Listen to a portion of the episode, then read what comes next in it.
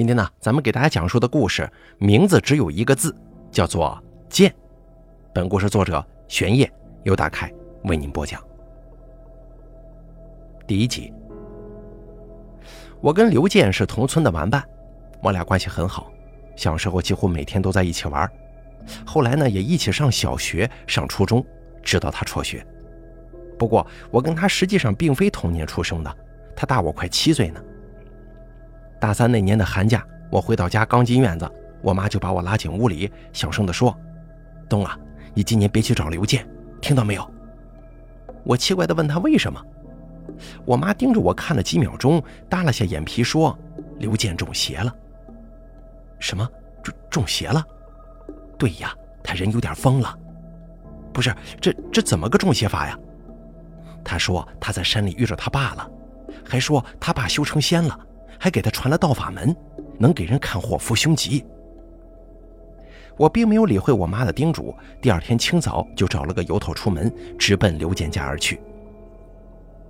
刘建家在村子最北面，孤零零地悬在半山腰，是两间土坯房，房子被茂密的树半遮半掩着。再往上不远处就是景区的湖堤。我顺着羊肠小道爬上山，走到他屋前，敲了敲门，喊了两声，但是没有回应。绕着屋子转了两圈，也不见他人，只得转头顺着小道下山。走到半道的时候，头顶土坎上的树丛忽然传来窸窸窣窣的声响，一个巨大的黑影遮下来，吓得我头皮一麻，赶忙猛地抬头往上看。还好，既不是野狼，也不是黑熊，是一头通体青黑的大水牛。它缓缓摇拍着尾巴，以庞然大物特有的那种缓慢优雅的步伐。在山坳间信步，嘴中咀嚼着新鲜的嫩草。他没有穿鼻环，也没有套牛轭，甚至都没有挂铃铛，就这样以与生俱来的姿态傲然屹立。一瞬间，我以为是野牛，但我很快就反应过来了，那是刘建家的牛。他家的牛就是这样的，不穿鼻环，也不系铃铛。我甚至没见过他跟他爸用那头牛耕过田。察觉到我的仰望，他也低下了头颅。视线穿过枝繁叶茂的葱郁屏障，与我交汇。我就这样跟那头巨兽无声对视，这种诡异的状态竟然持续了将近十秒钟呢。那到底是怎样一头巨物啊？它的鼻息仿佛轰隆雷鸣，犄角挂着耀眼的霞光，青黑色的仿佛神石雕琢的身躯壮硕伟岸，散发出巨大澎湃的生命力。恍然间，我甚至觉得他是山野的神灵，那桀骜而野性的目光完全不属于我所熟知的牛，那潮水般的生命力几乎压得我喘不过气来。还好，这种感觉并没持续太久，因为他很快就转开了眼睛，闲庭信步地攀上了更高处，只留下我一个人在小道上发呆。我继续下山，在路上继续回想刘健的事儿。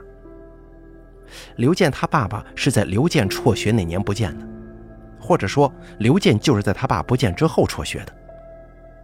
至于他爸到底是怎么不见的，说实话我已经完全没印象了。我那个时候还小啊，大概也就十二三岁吧，人又有些晚熟，对很多事情都懵懵懂懂。唯一确信记得的是，从那之后我跟刘健的往来就渐渐变少了。等到村子搬迁，我又出去读了大学。就完全没联系了。我下了山，正盘算着是直接回家，还是去同学们家里串串门。村口处传来引擎的突突声，我转头看向那边，有人骑着一辆锈迹斑斑的小三轮，拉着几个满是污渍的大塑料桶，摇摇晃晃地开进了村。我眯着眼睛仔细看，那个人披着褐黄发黑的棉外套，里面裹了一件破洞又卷边的毛线衣。腿上则是沾满污泥的插秧鞋。现在可是一月份呢，温度顶多三四度，他冻得缩头缩脖子。我模模糊糊的觉得那个人就是刘健，但一时之间不敢确定，也没敢走上前去打招呼。这个时候，后头又开来一辆锃亮的轿车，他追上三轮，车窗里探出一个戴着金链子的板寸头，朝三轮车大声喊道：“哟，这不是建总吗？”我认出了那个板寸头，他叫高攀，大我跟刘健两年级，过去就是校霸。高攀也帮我解决了我心里的疑惑，那个人的确就是刘健呢。潘哥，我看到刘健跳下三轮车，满脸堆笑的靠到轿车边，笨拙的拿出烟盒递向高攀。高攀嫌弃的推开，自己掏出了一盒烟，来，抽这个。两个人点上了烟，有一句没一句的唠。我眯起眼睛仔细看刘健，他还是那张憨厚的咧着嘴的笑脸，跟记忆当中的笑完全一模一样。建总，这两年在哪高就呢？嗨，能能到哪儿去啊？给队里拉拉点猪食，收收点废料什么的。哟，农民企业家呀！等你发达了，可别忘了兄弟我呀，建总。我盯着刘健，他仍旧在发笑，就连咧嘴的幅度都没有丝毫改变。我想起来了，不论开心的时候、不开心的时候，还是难堪的时候，他脸上都是笑。我听说建总你最近得了个法门，能帮人看相，要不你帮我看看呢？刘健呵呵地笑着，认认真真地端详了几秒钟那张变声横肉的脸。嗯，福福相，哦，大大富大贵，潘哥这面相有神忽悠着呢。嗯，要要发财。刘健用力挥着手说：“明年一一准换辆宝马。”高攀哈哈大笑：“行啊，建总越来越会说话了，可比你爸要懂事多了。”听他说到这边，刘健脸上的笑容瞬间凝固住了。小轿车离开了他，从我身边驶过。我看向刘健，他仍旧呆立在原地，仿佛中了定身咒。我吸了口气，朝他喊道：“刘健！”他怔怔转头，视线无神地在我身上打了一会儿转，然后才慢慢聚焦，仿佛终于认出了我，脸上凝固的笑重新被激活了。东东东子，他三步并作两步地跑过来，用力抱住了我。我闻到了一股酸馊与腐臭混合着的浓烈味道，赶忙屏住气。看向不远处三轮车上的桶，他说他拉猪食收废料，我这才反应过来，那应该是指潲水跟粪便。刘健似乎也反应了过来，有些不好意思地松开了我，看着我傻笑：“东子，你长长老高了。”“好，那当然了。”我们生疏了八九年，一时之间竟然有些找不到话题，只能相视而笑。我深知我们已经不可能回到小时候那种一起摸鱼、一起抓鸟的关系了，不仅有些悲伤，甚至有些后悔跟他重逢，觉得还不如让记忆就停留在那段时光呢。你是怎么还帮人看起面相来了？当算命先生了吗？我想到了刚才的事儿，就笑着调侃他。刘健仍旧盯着我笑，紧接着他说了一句奇怪的话：“你没事儿，你是好人。”好人有好报，我不用给你看就知道。他这话让我一时之间有些摸不着头脑，也不知道应该如何回答他，只得笑着岔开话题。就在这个时候，我眼角的余光无意间看到他脚上的那双插秧鞋，我忽然发现，那双鞋靠近鞋底的位置沾着一些颜色明显不同于泥巴的污渍，那像是发黑的血渍。第二季。回到家，我毫不意外地被妈妈责问，问我去哪儿了。我有些不愉快，顶了一句：“我又不是三岁小孩，你管我去哪儿啊？”我妈急了，跟在我身后翻来覆去，喋喋不休地唠叨：“喂，你可千万别去见刘健呐，你可别从他身上沾了不干净的东西。你马上就要毕业了，全家都指望着你呢。”等等之类的话。我被絮叨得越来越不耐烦了，干脆转身直接承认：“我是去见刘健了。”人家精神面貌好得很，哪有什么中邪啊？我妈立马提心吊胆地问道：“他给你看过面相了啊？”我说道：“没有。”然后犹豫了一下，还是没把刘健最后那句话说出来。只是看个面相又怎么了？你们不是最兴这一套了吗？我妈火急火燎地骂道：“你个傻子哟，怕的是他看面相吗？啊？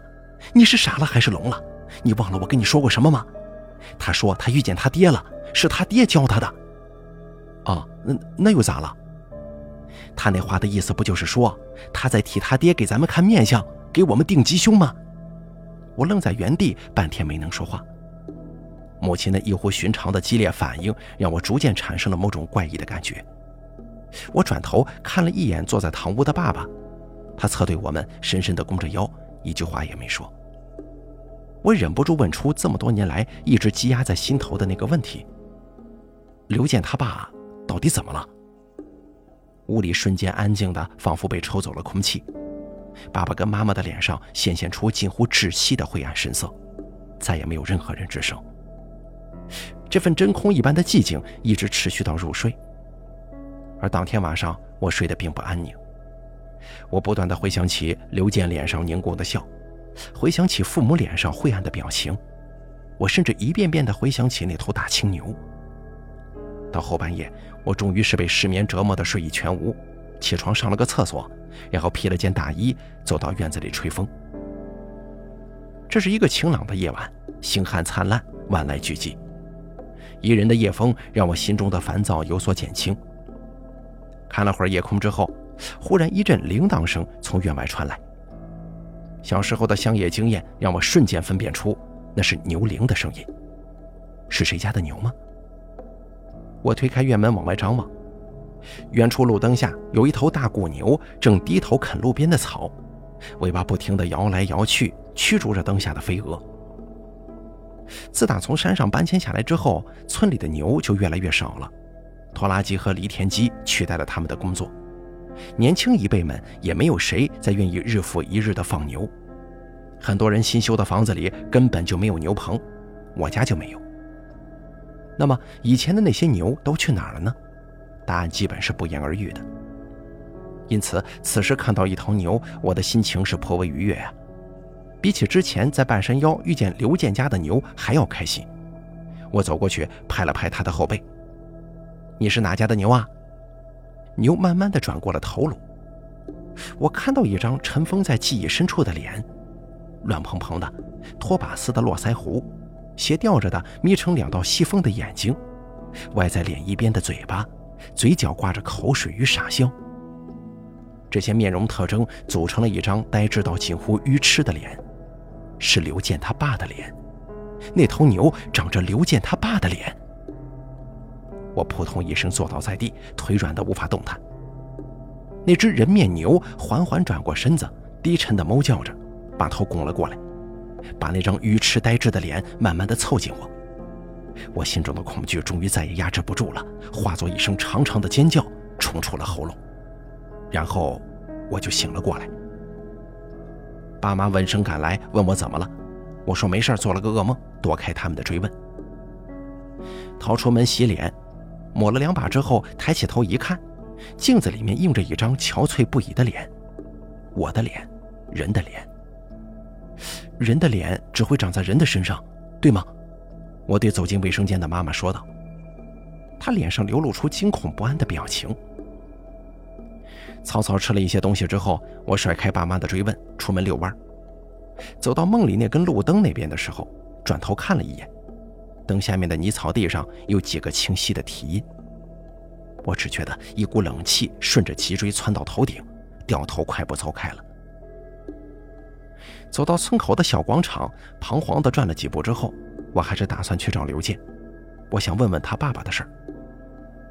有了昨天的经验，我没再往他家走，而是顺着路挨家挨户地找，寻找那辆破三轮的踪影。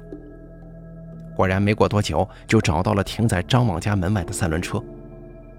我走进院子一看，刘健正在猪圈里挥汗如雨的铲粪，张望则是坐在门口翘着二郎腿看。见到我之后，张望热情地打招呼，递过来烟盒。我挥了挥手说不用。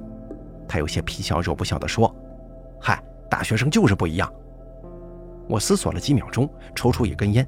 借着他的烟点燃之后，抽了一口，轻声问道：“张望，你还记不记得刘健他爸是怎么不见的？”张望盯着我，半天一动没动，就连香烟飘出的烟气仿佛都凝固了。良久之后，他才哈哈大笑说：“哎呀，东子，你你不会是读书读傻了吧？”这个时候，刘健干完了活，满身污渍的走了过来，朝我笑了笑以后，递给张望三张十元钞票。张望捻着纸钞的边接过去，扔在了窗台上。哎呀，建总这业务能力真不是盖的，我应该反过来给你钱才对嘛！哎，王哥，你又开我玩笑了。下次等攒够了，我再找你联系业务啊。不是我吹呀，咱村的这个屎和尿，算是都被你剑总给承包了。以后谁要敢抢你剑总的生意，我张望第一个不答应。刘健的脸上笑容一成不变，给村子里做点贡献嘛，应应应该的。他小声地说。话说，我听人说剑总你最近又开拓了新业务，帮人看面相，要不你给我看看？我旺哥这面相一看就旺，明年肯肯定大富大贵。张望哈哈大笑，捻起窗台上的三十块钱塞回了刘健手里，来，给给给剑总的算算命费。他模仿着刘健的口吃说。刘健喜笑颜开的接过钱，推着装满猪粪的推车出了院子。张望叼着烟，挥手送别。剑总慢走啊！剑总，下次有业务咱们再联系啊！我看着放肆嬉笑的张望，心里油然生出一股浓郁的厌恶感，忍不住开口说：“你们能不能别老是剑总剑总的叫他了？”张望斜眼看了过来，说道：“咋了？叫他剑总，那不是尊重他吗？”我说道：“你别他妈当人是傻子！你们叫他剑总是什么意思？你当谁不知道了？”傻子自己不知道呗。听他说到这个，我再也不愿多说啥了，甩身大步流星的走出了张望家，心中满是淤塞的怨愤。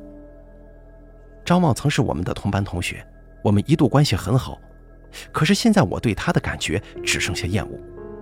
我甚至对眼前这个灰蒙蒙的、到处都是水泥、铁门与电线杆子的村子都生出了一丝厌恶感。我怀念小时候的村子，怀念过去跟刘健、张望他们沿着大湖疯跑的时光。只可惜啊，那个承载了许多美好回忆的地方，现在已经不属于我们了。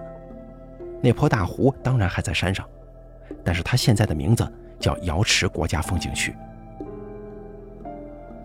我没有去追刘健，我害怕自己胸中堵塞的情绪忽然失控决堤，于是我就这样郁闷地回了家。之后的很长一段时间也懒得再出门了，只是闷在家里打游戏。很快除夕夜到来，山上的景区燃放起盛大的烟火，几乎照亮了半个夜空。村里也到处都是鞭炮与锣鼓声。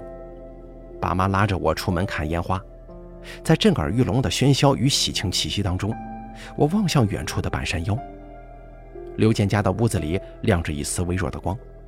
它孤零零地悬挂在半山腰，仿佛跟这个热闹的世界没有一丝关系。第三集，假期的时间永远过得飞快，一转眼元宵节就到了。村支书有个侄子从外地娶了媳妇回来结婚，决定元宵节摆宴。我被父母赶去吃酒，不情不愿地到了村支书家，见人挤人，席挨席的。又到处都是鞭炮的火药味儿和浓烈的酒精味儿我就更不喜欢了。封了红包，喝了杯喜酒，正要走人，却一眼在人群中看到了刘健的身影。他混在吃宴的人群当中，端着酒，这里凑凑，那里聊聊，看上去还挺乐呵快活的。虽然老辈有几个人看见他都显得面色难看，但毕竟是在喜庆的婚宴上呢，也不好发作。高攀、张望他们一伙年轻人更是跟他有说有笑，看上去完全没有什么嫌隙的样子。我一时之间有些发懵了，心想自己之前是不是有些太敏感了？难道之前高攀、张望那些话，其实都只是无恶意的玩笑吗？我这样想着，心里甚至莫名的感觉到有几丝安慰。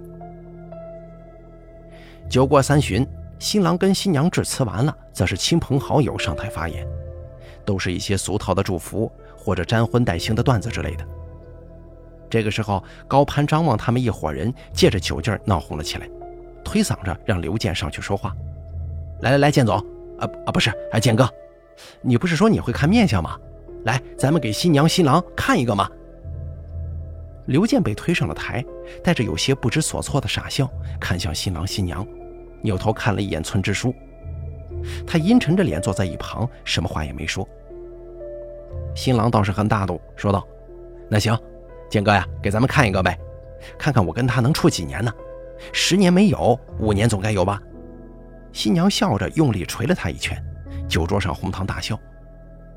刘健也放松下来，仍旧是装模作样的看了两个人几眼，用力挥手说：“呃，哎呀，这是百年好合、子子孙满堂的相，你你小子有啥十年五年的？你你这辈子跑不掉了。酒桌上爆发出哄笑和欢呼声，新郎跟新娘自然也是笑开了花，刘健更是笑得无比畅快。啥时候给哥也也介绍一个呗？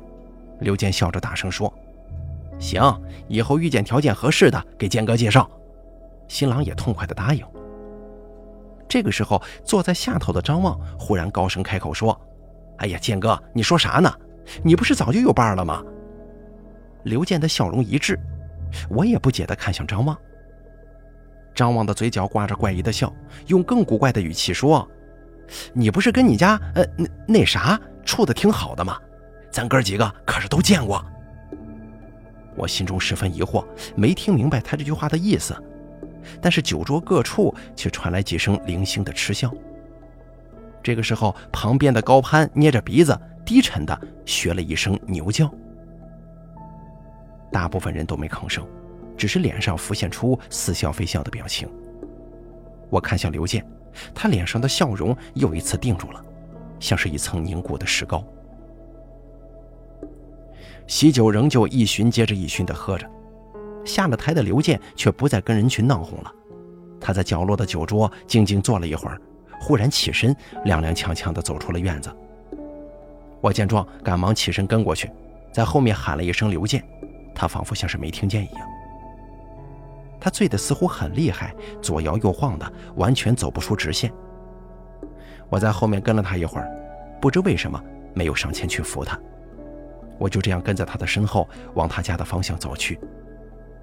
他一边走一边发出像是打嗝一样的闷哼，以及短促的吸鼻子声。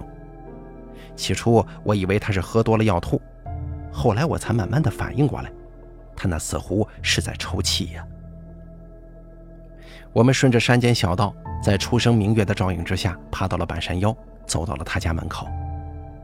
他推开破门，径直走了进去。我没有跟进去，只是靠在砖墙上，偷偷的往里看。我也不知道我自己在干嘛，兴许我是在期盼他爸爸的身影出现在屋里吧。可是屋内只有刘健一个人。与此同时，还从堂屋深处传来一股令人作呕的血腥与腐烂的气息。我的心慢慢悬了起来，我想到了之前重逢的时候，他插秧鞋边角上沾着的黑色血迹。这个时候，刘健摸索着按下了墙上的灯泡开关。我望向血腥味传来的方向，这才稍微松了口气。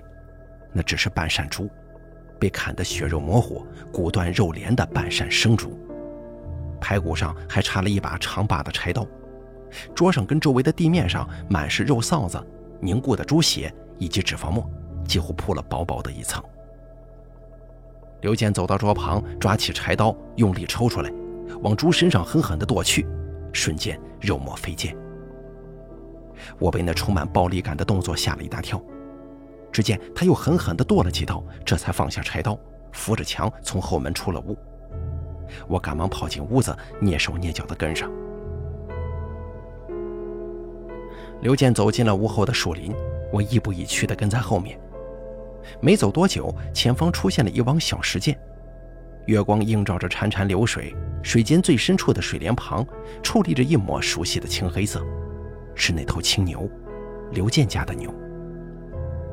刘健趟着水，径直向牛走去，他用手抚上它的背，慢慢摩挲着青玉般的皮毛。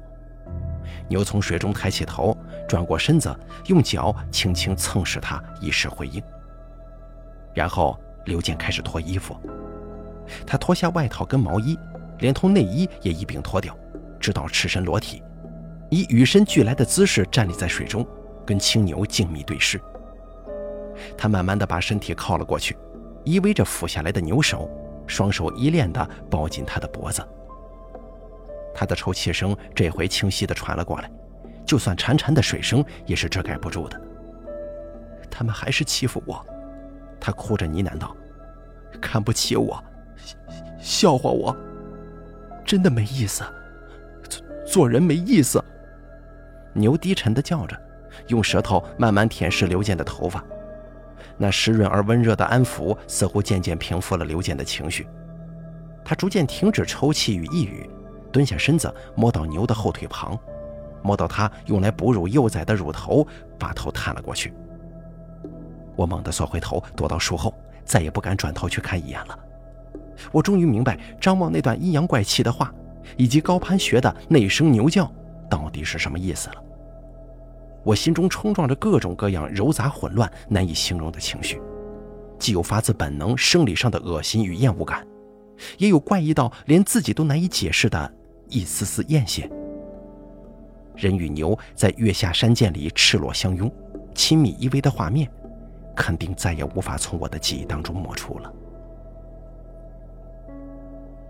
从那之后又过了数日，假日差不多也临近尾声了。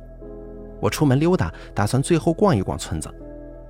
没走多久，我就在路边看到了牛扯在一起的高攀和刘健，旁边是劝架的张望，路中央停着高攀的轿车，以及刘健家的牛也赫然站在不远处。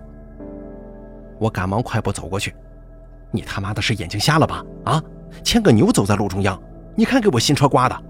你知道这是什么车吗？你赔得起吗你？”是是你自己撞上来的，我我们走在路上又没招谁惹谁，你撞了我家牛还泼皮先告状呢？你说什么？你说我是啥？高攀元睁着眼睛，一把揪住刘健的衣领。哎呀，潘哥，别别别别跟这傻子计较！高攀推开劝架的张望，用力捏住刘健头发，你赶紧的跟你的牛给我跪下赔礼道歉。我我不行，刘健，你犟是吧？好啊。拉了几车粪，还真把自己当老总了。你如果不跪的话，老子今天就把你牛给你宰了。高攀说完，一脚蹬开刘健，就往后车厢冲。张望见状，连拉带扯的阻止他，而刘健则是跑到青牛旁边，用身体挡在他前面。我跑过去，两边仔细看了看，牛的脖子被撞得鲜血直流，脚也崩断了一小块。高攀的车只是前挡板凹陷了一小块。外加两道微不足道的划痕，我转身指着从后车厢拿出刀的高攀，大声吼道：“高攀，你他妈够了！你别以为横惯了就谁都惯着你！你拿个刀想怎么样？你是想杀牛啊，还是想杀人呢？”高攀被我当头一骂，蔫了气，再加上村口地方人来人往的，开始有聚集起来围观的趋势了，这才放下了刀，让张望给抢走，扔回到了车内。他仍有些不解恨地走过来，推开我，指着刘健的额头说：“行啊，刘健，给你脸不要脸，你给我等着。”说完之后，扒开刘健，蹬了牛一脚，转身扬长而去。刘健心疼地抱住牛，狠狠地瞪着高攀的背影，脸上显露出的是我从未见过的极端仇恨的表情。“你要死了！”他用所有人都能听见的音量大声喊道：“你马上就要死了！”我看到了，你你要被熊咬死了。他说这话自然没人搭理他呀，可刘健脸上的表情却变得越来越暴力阴毒，再也没有一丝笑意。第二天，高攀的父母报警说，他们家儿子昨晚出门打鸟之后就失踪了，一天没见着人。我们跟警察一起村里村外的拉网式搜查，终于在第三天晚上找到了高攀。他的残肢分布在方圆数百米的一片老林里，脸部已经被咬掉了一半，另一半脸上的肉也被绞得稀烂，那是熊爪子的杰作。他他真的被熊吃了！我听见张望颤声说道。我转头看向远处的刘健，他的脸隐在夜色中，看不清他的表情，但不知为什么，我仿佛能看到他高高勾起的嘴角。第四集。我回到了学校，大三的下半段是繁忙的时期，毕业与找工作的压力像是两座大山一样压得我喘不过气来。很长一段时间，我都没有闲暇再去回想那个寒假发生的事儿。青牛山瑶池国家四 A 级风景区的名声，也在这段时间逐渐的传入大众耳中。几个熟悉的室友跟同班都知道我家就在风景区旁，每天都缠着我，饶有兴致的问这问那。东哥。听说你们村曾经就住在瑶池边上啊？听说那里还是太上老君降服青牛的地方啊？哎，还听说景区里的演员跳舞都不穿内衣，只披一层薄纱。嘿，这事儿是真的吗？我对这些或搞笑或猥琐的提问感到不胜厌烦，从来都懒得回答。到了学期后半段，学业、就业上的问题都解决的差不多以后，我才稍微松了口气，给家里打去电话问平安。妈妈笑着说一切都安好，爸爸也好。我又紧接着问起了刘健的近况，可是电话那头却骤然之间陷入沉寂了。我不禁有些担心地追问刘健怎么了。妈妈沉默了几秒钟，忽然问道：“你放暑假的时候回来吗？”“暑假，回来啊，当然回来。你怎么忽然转移话题呢？刘健到底怎么了？”“啊，回来也好啊，你去劝劝刘健吧，你兴许能劝得动他。”“劝他？刘健怎么了？”“他呀，太过分了。”妈妈用刻意压低的声音说：“他咋能这样呢？”也没亏待他，他怎么就变成这样了呢？他是不想让我们活呀，他是在替他爸爸咒我们死啊！妈妈在电话那边喃喃的低语声，让我的心情慢慢沉到了谷底。假期一到，我就赶紧坐车回了家。一路上的广告牌花花绿绿，十幅有八幅都是瑶池风景区的广告：世外仙境青牛山，人间瑶池五彩湖。我看着牌子上的广告语，心中五味杂陈。刚回到村子，我就立马发现了巨大的改变：通往山腰刘建家的那条羊肠小道被拓宽了，并且铺上了细细的石子儿。张望的爸爸正从上面慢慢走下来，脸上带着难以形容的复杂表情。我走过去喊了他一声，他全身一抖，仿佛被吓了一大跳。我说道：“张望爸，你怎么了？像是被勾了魂似的。”啊，我我呀，我没事儿，你别乱说呀，我肯定没事儿。大仙都说了，我今年有他福泽护佑，我今年平安，一一定平安。我说道：“大仙儿，什么大仙儿啊？”张望他爸恐惧地看向半山腰的房子，我看了看房子，再张大嘴看向他，我被巨大的荒谬感所包围。我三步并作两步跑上山，看见村支书正在刘建家的屋外等候。手里提着果篮子跟两条烟，我正要喊他，只听屋里传来一声懒散的“进来”两个字。只见村支书仿佛像是领到了圣旨一般，把手中的礼品放在门口的桌上。其实那个桌上已经堆了满满一桌礼品了，他就这么猫着腰走了进去。我也跟着走进去，偏头看向屋内，只见刘建正躺在卧室里的炕上，叼着一支烟，双眼慵懒的半睁半眯着。哦，是王伯呀，嗨，你还带什么礼呀？想算什么？说吧。哎哎，村支书哆哆嗦嗦的点头哈腰，就是想请教你，呃啊不是，请半仙儿，给我算算今年的运势，能能不能平安呢？刘健缓缓坐起，眯着眼看着村支书，左手抬起，装模作样的掐着天干地支，就这么捻了几下之后，睁开眼睛，洪声大喝。我乃天地通明，必死诞生，白泽大仙是也。王叔才，你庸碌苟活六十年，混了个一官半职，却不思为民办实事，只知喝酒敛财，以致村霸横行，欺压良民。村支书低着头，抖若筛糠，将一个鼓鼓囊囊的红包抽了出来，放在了刘健的脚边。嗯，念你有悔意，今年暂不问罪。我白泽大仙庇佑你，你放心吧，你今年会平安无忧的。村支书唯唯诺诺，点头如捣蒜一般的退出了门。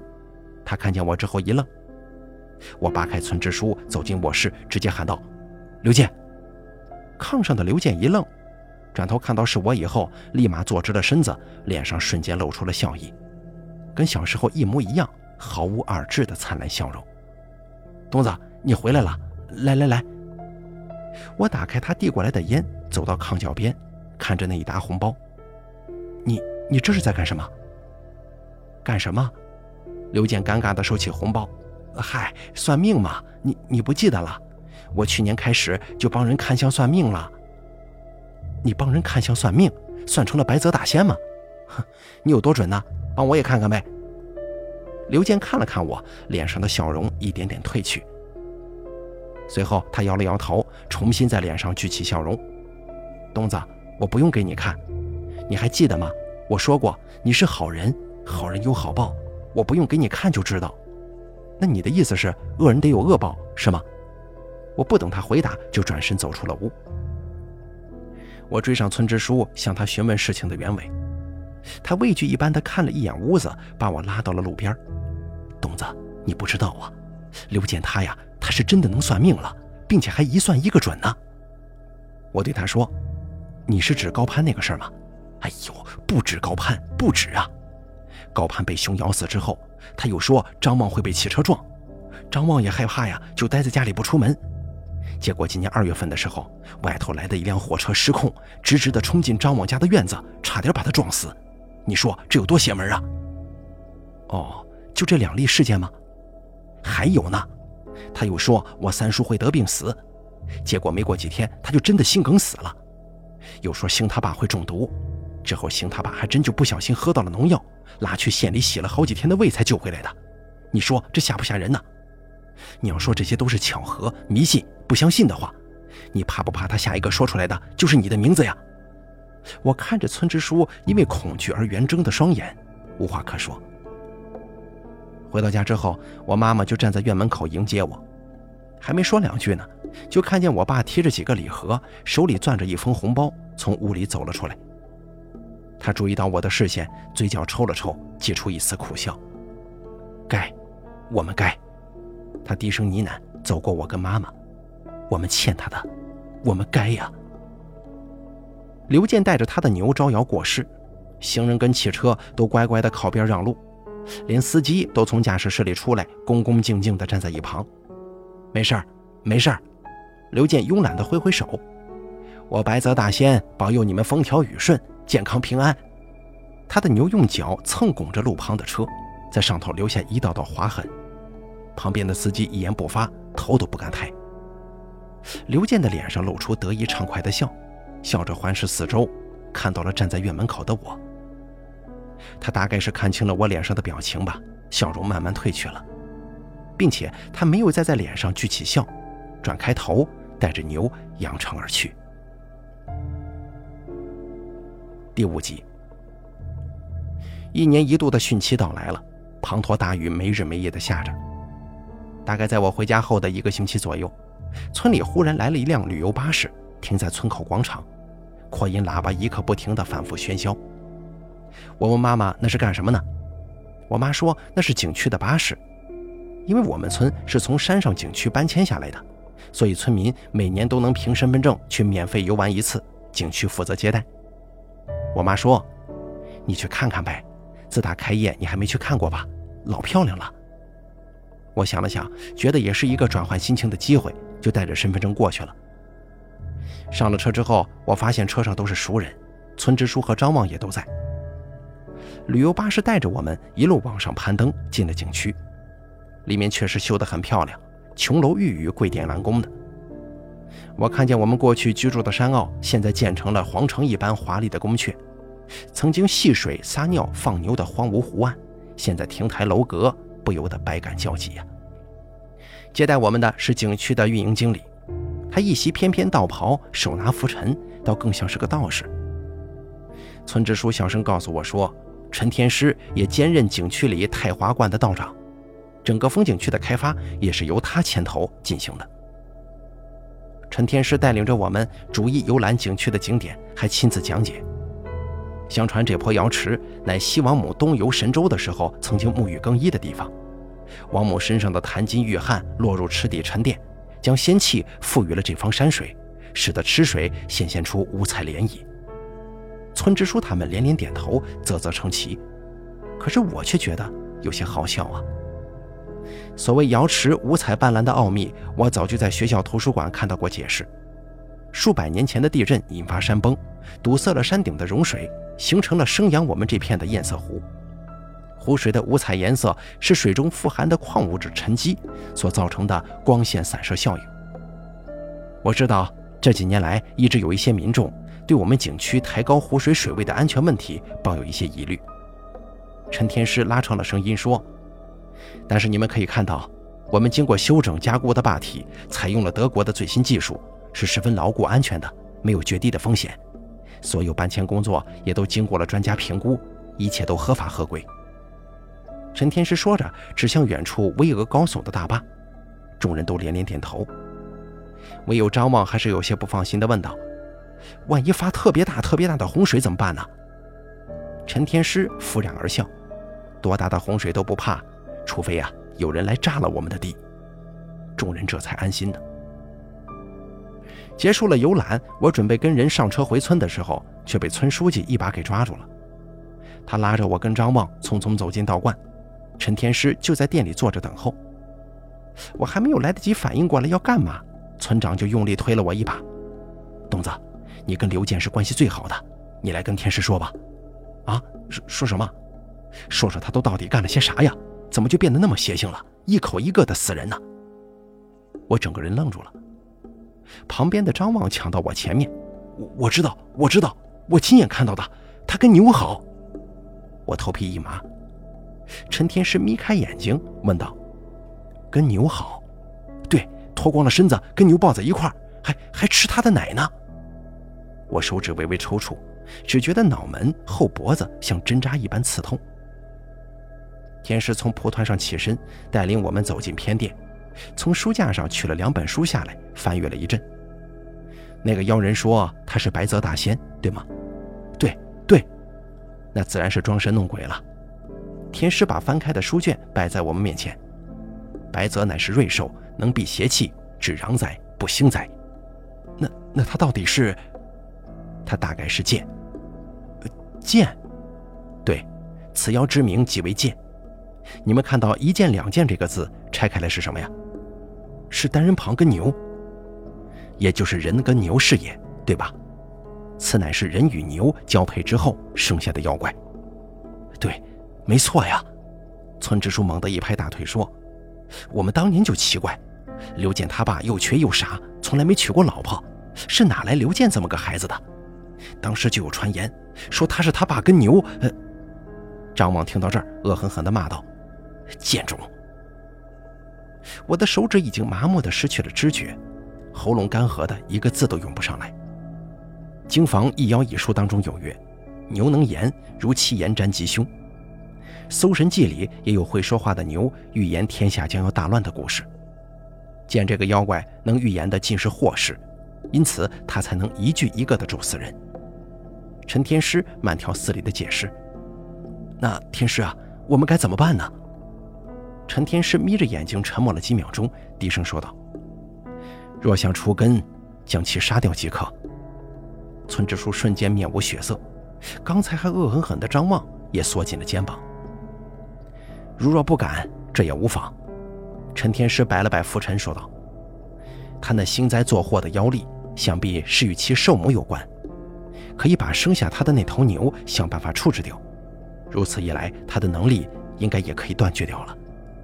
这这个可以啊！他家的牛早就该处置了，村里早就贴了公告说不准养牛。只不过那娃跟他家牛天天形影不离的，得想办法呀。哎，对了，东子。”我猛地一颤，如噩梦初醒，看向村支书跟张望投射过来的热切眼神。我想起那天晚上在月下山涧所看到的一景了，想起刘健趴在牛肚子上贪婪的吮吸的丑陋模样。我回想起他曾经憨厚灿烂的笑，又想起他前几天看我的时候桀骜放肆的笑。我艰难地咽了咽几乎要冒烟的喉咙，把他的牛弄走就行了，是吧？我拎着一打啤酒，惴惴不安地走进了刘健的家。他没有半点怀疑，咬开瓶盖，弄了几个酱菜，就跟我痛快地对饮起来。他的神色跟精神状态变好了很多。我一边小口啜饮，一边观察着他眉飞色舞的脸。我不由得想起了许久前那个清晨，我在羊肠小道上跟那头牛的对视。我甚至能听见牛的鼻息声，那是屋外传来的声音。刘健的牛就在后门不远处。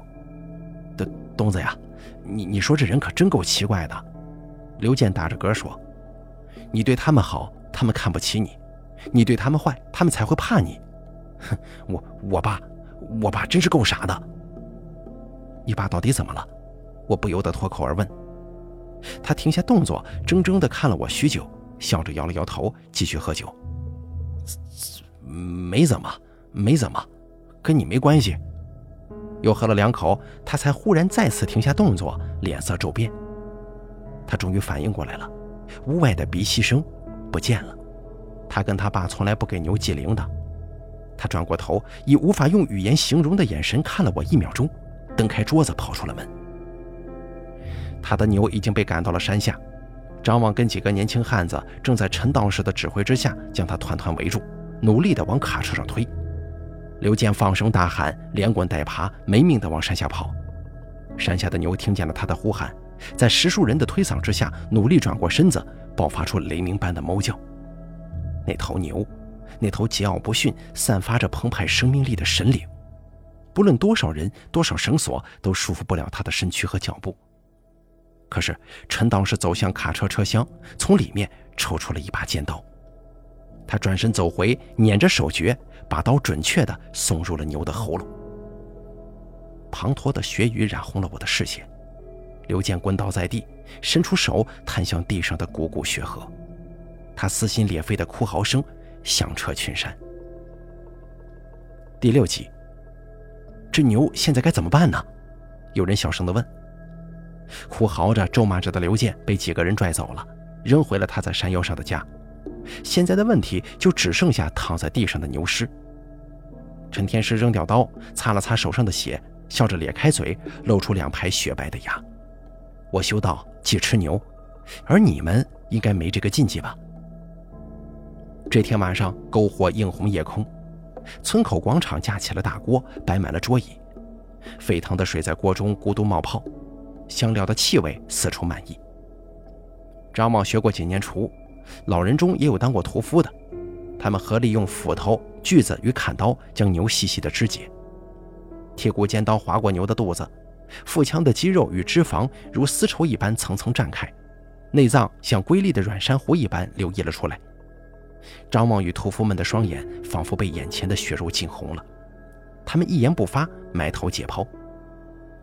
带着漂亮脂肪纹理的肉块一块接着一块的被摆放在桌上，人们盯着热气腾腾的鲜红肉块，啧啧称奇。你看，这肉像是水牛能长出来的吗？厂里的大黄牛都长不出这种好肥肉啊！内脏、蹄子与皮自然也不会被浪费，都被装进一个大桶里，等待后续加工。而最难处理的是牛头，他们把它放在大锅里煮熟，然后用刀一点一点地剔下皮与肉，装了满满一盆，最后只剩下一颗苍白巨大的牛头骨，静静地躺在桌角，用空洞的眼窝注视着自己被制成盛宴的血肉。盛大的宴席开始了，浓烈的肉香伴随着热气飘荡在天空中。张望兴奋地说：“这头牛够村里所有人吃上半个月的。”说着，往我碗里夹了一块炖得软烂的肉，而我盯着那块肉，迟迟没下筷子。我想起许久之前跟他的对视，肚子就是一阵痉挛。我捂着嘴问道：“刘健呢？谁知道啊？他还能拿我们怎么着啊？”张猛说完之后，整个人忽然一怔，我跟着他的视线望过去，也猛地愣住了。远处出现了刘健的身影。他慢慢的走了过来，手里什么都没拿。他悄无声息的走进人群，正在大快朵颐的人们没有发现他。我跟张望艰难的掩着喉咙，也没能发出一丝声音。刘健走到装着血与内脏的容器前面，跪在血泊里，朝着铜雨盆磕头。他捧起牛血往自己脸上、身上浇，抓起青黑色的牛肠缠绕在自己身上。牛肠在他身上缓缓地蠕动、跳跃了起来，他的身体被篝火映照着，像是一颗黑色的心脏。这个时候，终于有人发现了他，可是他抢先一步，在人们抓他之前跳上了桌子。刘健抱起桌上的牛头骨，慢慢地戴在了自己头上。他佝偻的影子仿佛被篝火引燃，他的头跟牛的骨融为了一体。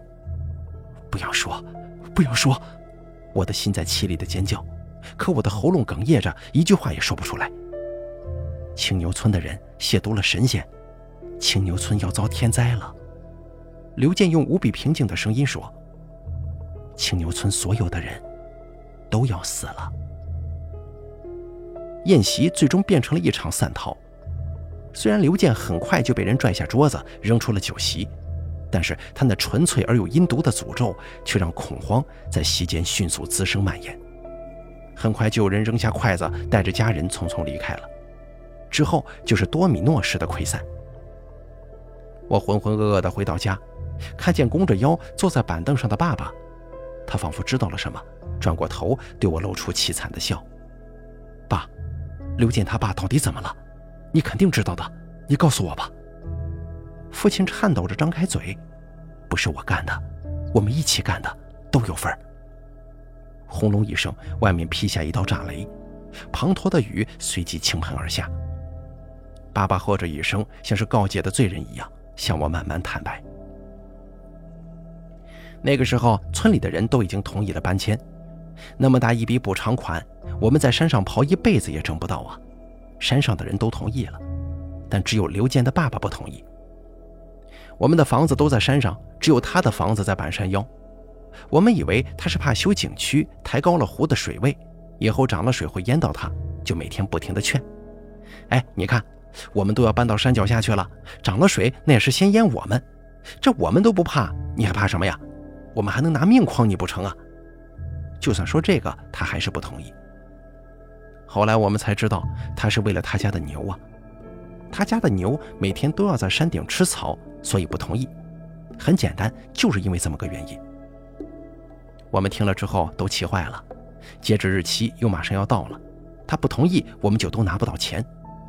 我们急了，都急了，就拿着家伙去他家，把他拽出来，推到山坡旁边，然后问他同不同意。那个傻子呀，还是说不同意，不同意。然后有人拿锄头朝他的脑门敲了一下，又有人蹬了他一脚，他倒在地上。就那样滚下去了，爸爸抱紧头，发出了呜咽声。我站在黢黑的堂屋中央，一动也不动。外边的炸雷仿佛被我的耳朵屏蔽，世界寂静的像是真空。这天晚上，我躺在床上，注视着天花板上的蜘蛛网，一丝睡意也没有。忽然之间，一声闷雷将蛛网上的蜘蛛震跑，无数灰尘从房梁上震了下来。我坐起身，心中升起了浓郁的不祥预感。这不像是下雨天的打雷呀，更像是地面传来的某种震动。我起身打开窗户向外看，东北方向，震动是从那儿传来的，那里是景区的方向。那边的夜幕仿佛像是被什么给捅破了一样，黑暗正像脓水一般往外流动。我抓起手电筒照向那里，借着微小的光，我看见。一堵遮蔽一切的黑色浪墙，从破裂的穹隆中缓缓地倾覆下来，决堤了。我跳起身，大声喊醒父母，拉着他们从屋中跑出，赤着脚跑向高处。黑色巨浪咆哮着冲了下来，把沿途的房屋像是积木一般冲散刮净。妈妈跑慢了一步，被泥流连着脚下的地面一起卷走，瞬间就没了踪影。我拉着爸爸朝高处没命逃生。往高处走的地方只有一条路，那就是通往山腰刘健家的路。我拉着他与舔到我们后脚跟的水亡命赛跑，可爸爸忽然脚一崴，摔倒在地，转瞬之间水就吞到了他的腰间。我折返身子想去拉他，他打开我的手，在洪流中死命地把我往后一推，我就再也看不到他了。我竭尽一切全力往上跑，脚下的村庄已经被洪流完全抹去。天地间只剩下咆哮着的黑水与悬挂在山腰的小屋。我跪倒在地，歇斯底里的哭嚎，仿佛要把灵魂都嚎出来。就在这个时候，一只脚踏进了我的视野。我抬头向上看，滂沱大雨中站立着一个全身赤裸、牛头人身的洪荒神灵。他的身体被血水与雨水浸透，他的左手拿着一柄柴刀，右手提着一个人头，那是陈天师的头。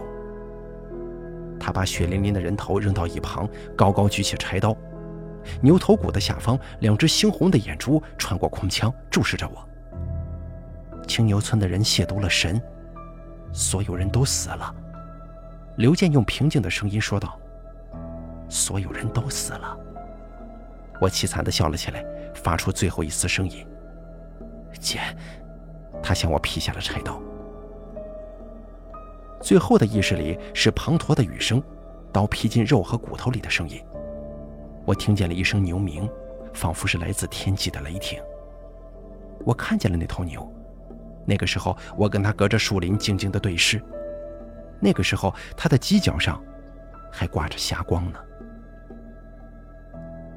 好了，这个叫做“剑”的故事就给大家讲到这儿了，感谢您的收听，咱们下期节目不见不散。